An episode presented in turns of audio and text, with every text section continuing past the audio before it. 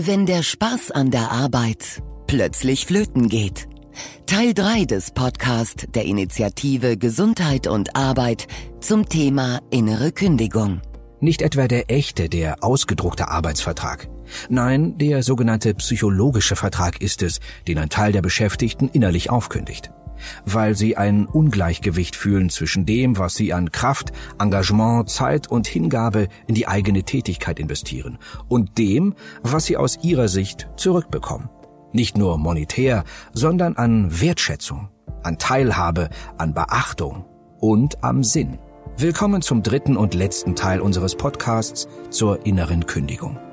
Was innere Kündigung ist, wie und wo sie entsteht, welche oft ganz individuellen Erlebnisse und Erfahrungen die Leitplanken sind für dieses Phänomen und welche Auswirkungen die innere Kündigung hat für den Menschen und für das Unternehmen, das Kollegium, den persönlichen und wirtschaftlichen Erfolg, all das haben wir beleuchtet in unseren ersten beiden Folgen. Nur wer diese Wurzeln und Entstehungsmechanismen wirklich sieht und versteht, dem helfen nun auch unsere Empfehlungen im dritten Teil. Diese Wege heraus sind meist Hinweise auf ein künftig keine Wege mehr hinein. Denn wie immer im Leben und wie immer im Beziehungsgeflecht zwischen Menschen, und um nichts anderes geht es letztlich, ist das proaktive Vermeiden, das Vorbeugen, das Erkennen und Verhindern wichtiger, einfacher und langfristig erfolgversprechender, als ein in den Brunnen gefallenes Kind retten zu wollen, bevor es nass geworden ist. Bei innerer Kündigung ist entsprechend, so sind sich die Fachleute einig, eine aktive Förderung des Engagements vor der innerlichen Kündigung ebenso wichtig wie der proaktive Umgang mit innerlich gekündigten Beschäftigten. Denn das Ziel ist ebenso klar wie einleuchtend. Hohes Engagement bei der Arbeit ist Ausdruck von selbsterlebter Freude von Sinnhaftigkeit im Job, von Teilhabe, von ausgelebten Ja, ich bin dabei. Und damit ist dies das Gegenstück zur inneren Kündigung. Innere Kündigung vorbeugen, Engagement fördern. Wie geht das? Nun, innerer Kündigung kann man auf zwei Wegen vorbeugen. Zum einen über das Erzeugen, Fördern und Erhalten eines gesunden Engagements und zum anderen durch die Vermeidung eines Bruches des nun schon so oft benannten und so wichtigen psychologischen Vertrages. Beides im Übrigen sind Aufgaben des Unternehmens. Und ja, beides ist, wie sollte es anders sein, vor allem Aufgabe der Führungskraft. Es gibt ja diesen schönen Spruch von Antoine de Saint-Exupéry, wenn du ein Schiff bauen willst, dann trommle nicht Männer zusammen, um Holz zu beschaffen, Aufgaben zu vergeben und die Arbeit einzuteilen, sondern lehre sie die Sehnsucht nach dem weiten, endlosen Meer. Ich finde das ein wunderbares Bild, was genau beschreibt, wie Führung gelingen kann. Das Thema richtig führen allein ist schon ein abendfüllendes. Es gibt hunderte Bücher, tausende Websites und ebenso viele Menschen in Beratungsfunktion und Führungsprogramme. Dennoch kommen wir nicht umhin, die besondere Rolle der Führungskraft in Bezug auf die innere Kündigung von Beschäftigten hervorzuheben und Wege aus dieser durchaus verzwickten Sackgasse aufzuzeigen. Die Austauschbeziehung zwischen Führungskraft und Beschäftigten ist gekennzeichnet von gegenseitigem Vertrauen. Trotz aller Rollen und Hierarchien, trotz aller Verantwortlichkeiten und Statusbezeichnungen arbeiten hier immer echte Menschen mit echten Gefühlen und Erwartungen und somit auch echten Enttäuschungen zusammen. Als Ursache innerer Kündigung wird deshalb häufig eine Störung eben dieses Austauschverhältnisses angesehen. Dabei spielen der Führungsstil und damit das Führungsverhalten eine entscheidende Rolle. Und was die dabei wohl entscheidendsten Führungsfehler betrifft, kann man sich im Grund genommen die bekannten drei Äffchen vorm inneren Auge vorstellen, die sich Auge, Mund und Ohren zuhalten, nix hören, nix sagen, nix sehen wollen. Daher fühlen sich die Beschäftigten auf ihrem unbewussten Weg in die innere Kündigung oft alleingelassen. Und die Führungskraft ist meist ahnungslos, weil ja selten jemand mit Absicht Fehler begeht fehlende Gesprächsbereitschaft und schlechtes Informationsverhalten. Häufig von der Führungskraft abgetan mit den Worten Meine Bürotür steht doch immer offen oder auch Ich entscheide selbst, ob und wen und wie oft und worüber ich informiere und so weiter. Was nützt aber die offene Bürotür, wenn eben jene Führungskraft dahinter selbst das Gefühl vermittelt, er oder sie sei gestresst, genervt, habe selber Sorgen, habe selbst auch Druck von oben und vieles mehr. Wenn die Beschäftigten über lange Zeit das Gefühl vermittelt bekommen, ihre Führungskraft habe für sie keine Zeit und kein Ohr, dann hat diese mangelhafte bzw. fehlerhafte Kommunikation unmittelbare Folgen für die Motivation und das Engagement der Beschäftigten. Führungskräfte müssten sich also eigentlich viel öfter fragen, bin ich für die Wünsche und Kritiken meiner Angestellten offen? Oder prallen sie an mir ab, weil ich selbst so viel zu tun habe? Ihnen ist nämlich gar nicht bewusst, genau das ist für viele Beschäftigte der erste Schritt zur inneren Kündigung. Führungskraft kommt von Führen. Das heißt, sich mit den Sorgen des Personals auseinanderzusetzen, ihnen zuhören und sich verstanden und angenommen fühlen, statt immer nur abzuwinken. Wer bei diesem schon so oft gehörten Satz mit den Augen rollt, der möge sich nochmals die Relevanz für die unternehmerischen Ziele, für den Teamspirit, die Gesundheit der Beschäftigten und vor allem für die wirtschaftlichen Folgen verdeutlichen. Wenn also bereits ein bisschen Mitarbeiterorientierung zu einem besseren Führungsverhalten führt, ganz ohne Kosten oder erheblichen Mehraufwand, warum also nicht mehr davon? Egal, ob es um eine Frage zum Dienstplan, um Neues aus der Geschäftsführung oder die Umsetzung neuer Ideen geht. Angestellte brauchen Offenheit, so sind Beschäftigte zufriedener und vermeiden Fehler, die durch mangelnde Kommunikation schnell passieren können. Vielen Führungskräften erscheint die offene Tür hinderlich bei der Erfüllung ihrer eigenen Aufgaben. Dabei gibt es ganz einfach Wege und Mittel, trotzdem präsent zu sein. Zum Beispiel durch festgelegte Sprechzeiten. Der psychologische und damit beinahe schon betriebshygienische Effekt ist dabei oft viel größer und wichtiger. Denn die wenigsten Mitarbeiterinnen und Mitarbeiter werden hiervon wirklich Gebrauch machen, weil schon allein das Wissen darum, dass man ja kommen könnte, bereits dafür sorgt, sich als Beschäftigter gewertschätzt und ernst genommen zu fühlen. Reden ist Silber, Schweigen ist Gold. Nicht so im Unternehmen. Regelmäßige Gespräche mit der Geschäftsführung und deren Rückmeldungen sind meines Erachtens sehr, sehr wichtig für das Mitarbeiterengagement. Nur durch den Rückhalt von oben und eine regelmäßige, offene Kommunikation bleibt man als Mitarbeiterin oder Mitarbeiter motiviert. Und nur darum geht es ja, Motivation. Damit diese Gespräche, dieser Austausch kein Strohfeuer bleibt, haben sich Routinen und Rituale bewährt, für die es innerbetriebliche Strukturen braucht. Also feste Termine, klare Regelungen, auf die sich beide Seiten berufen, denen sie vertrauen und welche sie auch aktiv einfordern können.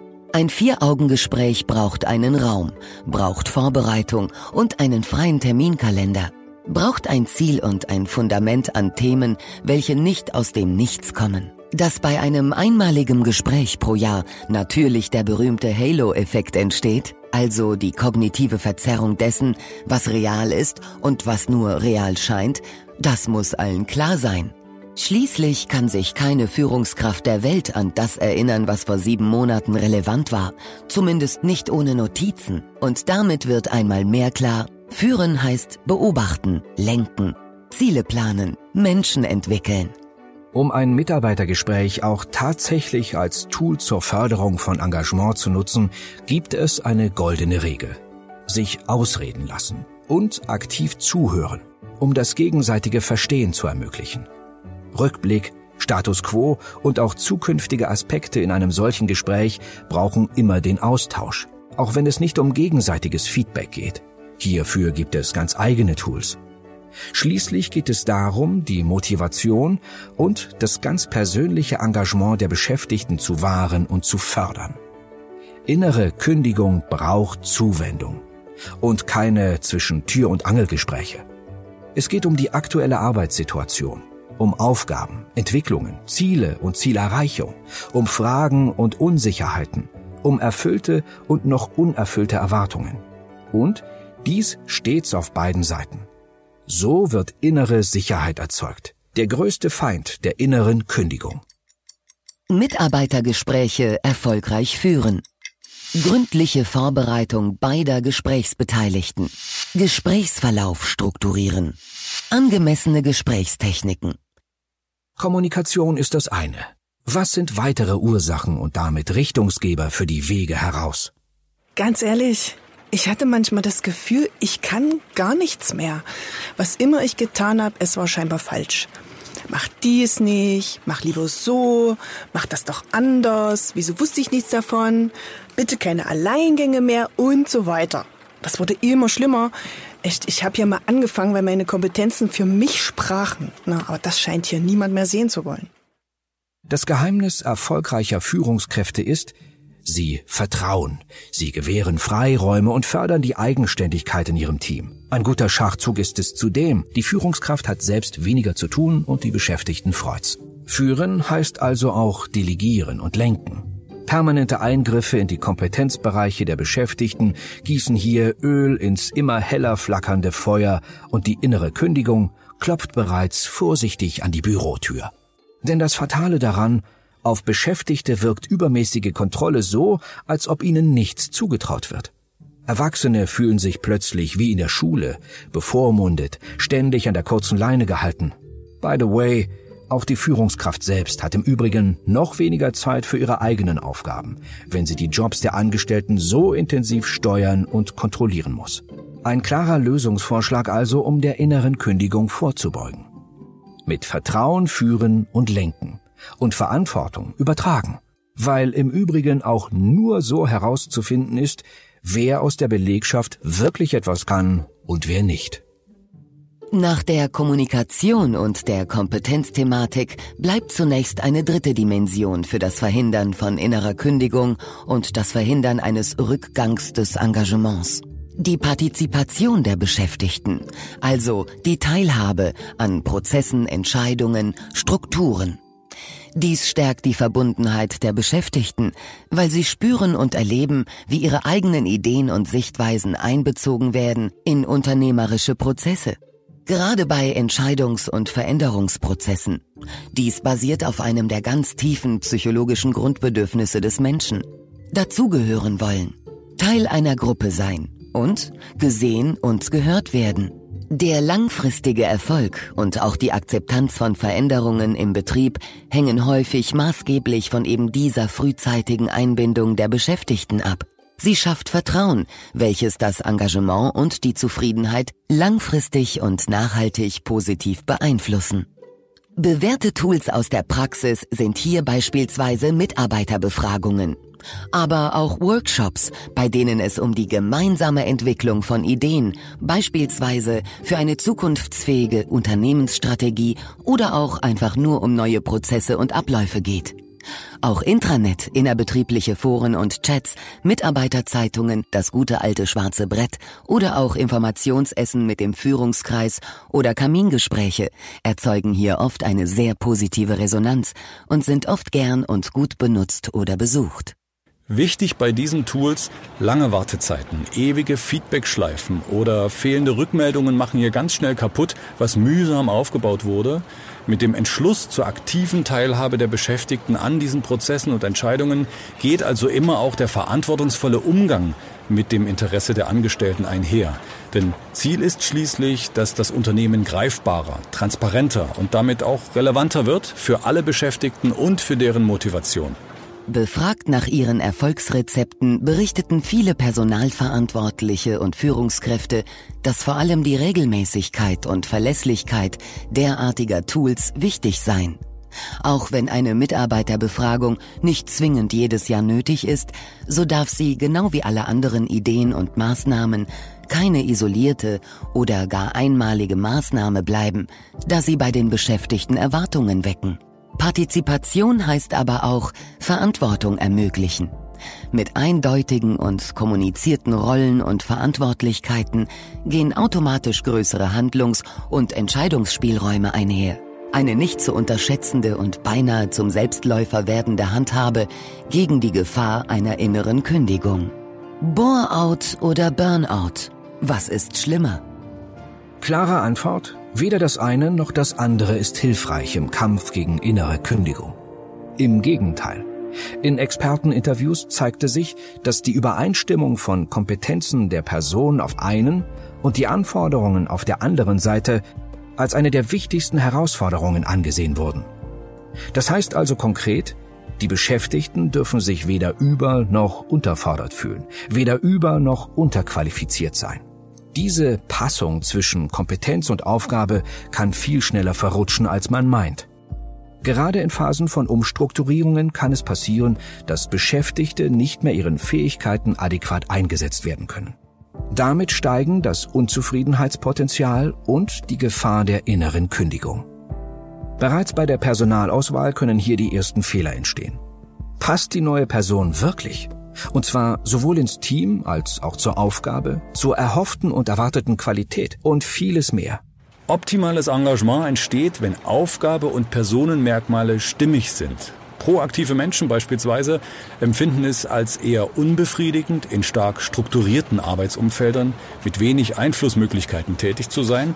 Und extrem kommunikative Menschen werden sich nur wenig wohlfühlen und engagiert sein können, wenn sie im Takt an einem Produktionsband als Einzelkämpfer ohne Teamkontakt arbeiten müssten.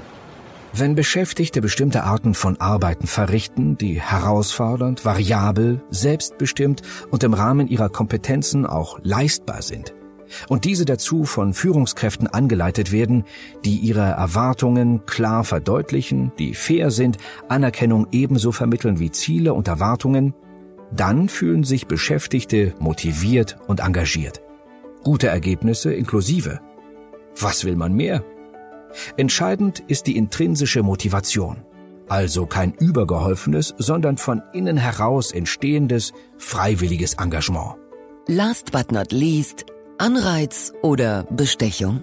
Natürlich muss die Frage nach äußeren Anreizen gestellt und beantwortet werden. Und natürlich sind diese ebenso wertvoll wie bewährt. Denn neben der intrinsischen Motivation hilft auch die extrinsische, die eigene, positiv wahrgenommene Rolle der Person, die Wertschätzung, den Sinn stärker zu empfinden und daraus Motivation zu schöpfen. Es geht dabei gar nicht in erster Linie um monetäre Anreize wie Bonuszahlungen oder variable Gehaltsbestandteile. Auch regelmäßige Rückmeldungen, ausgesprochenes Lob oder Wahrnehmen und Anerkennen von Leistung wirken der inneren Kündigung entgegen, weil sie das Gleichgewicht wiederherstellen zwischen dem, was Beschäftigte investieren und dem, was sie zurückbekommen. Intrinsische Motivation wird erhalten, wenn die psychologischen Grundbedürfnisse nach Kompetenz, nach Autonomie, nach Dazugehören und sozialer Eingebundenheit erfüllt sind. Stichwort psychologischer Vertrag. Ich bringe mich ein und dafür erwarte ich. Ganz einfache Rechnung. Wichtig für alle Formen von Anreizsystemen, sie müssen transparent und nachvollziehbar sein. Willkürlich erfolgte Belohnungen brennen schnell aus und verfehlen so die erhoffte Wirkung beim Beschäftigten. Nicht zuletzt auch deshalb sind monetäre Anreizsysteme durchaus auch umstritten, weil sie immer auch negative Auswirkungen auf das Team haben können. Sie erzeugen oft zumindest kurzfristig die erhoffte Leistungssteigerung beim Einzelnen, während die Teamleistung durch Missgunst und Spannungen unter Umständen sinkt. Äußere Anreize können außerdem die intrinsische Motivation reduzieren, wie aus verschiedenen wissenschaftlichen Studien seit langem bekannt ist. Und möglicherweise fehlt ihm oder ihr längst die Motivation, die Sinnhaftigkeit, die Zufriedenheit am Arbeitsplatz. Hier wirkt dann auch eine Gehaltserhöhung, maximal kurzfristig, bis die Unzufriedenheit wieder Oberhand gewinnt. Und so wird der Anreiz leider zur Bestechung, die auf Dauer nicht wirkt. Und das System funktioniert nicht mehr. Im besten Falle also ergänzen sich beide Anreizsysteme zu einem gemeinsamen, stark motivierenden, engagementfördernden Gesamtpaket.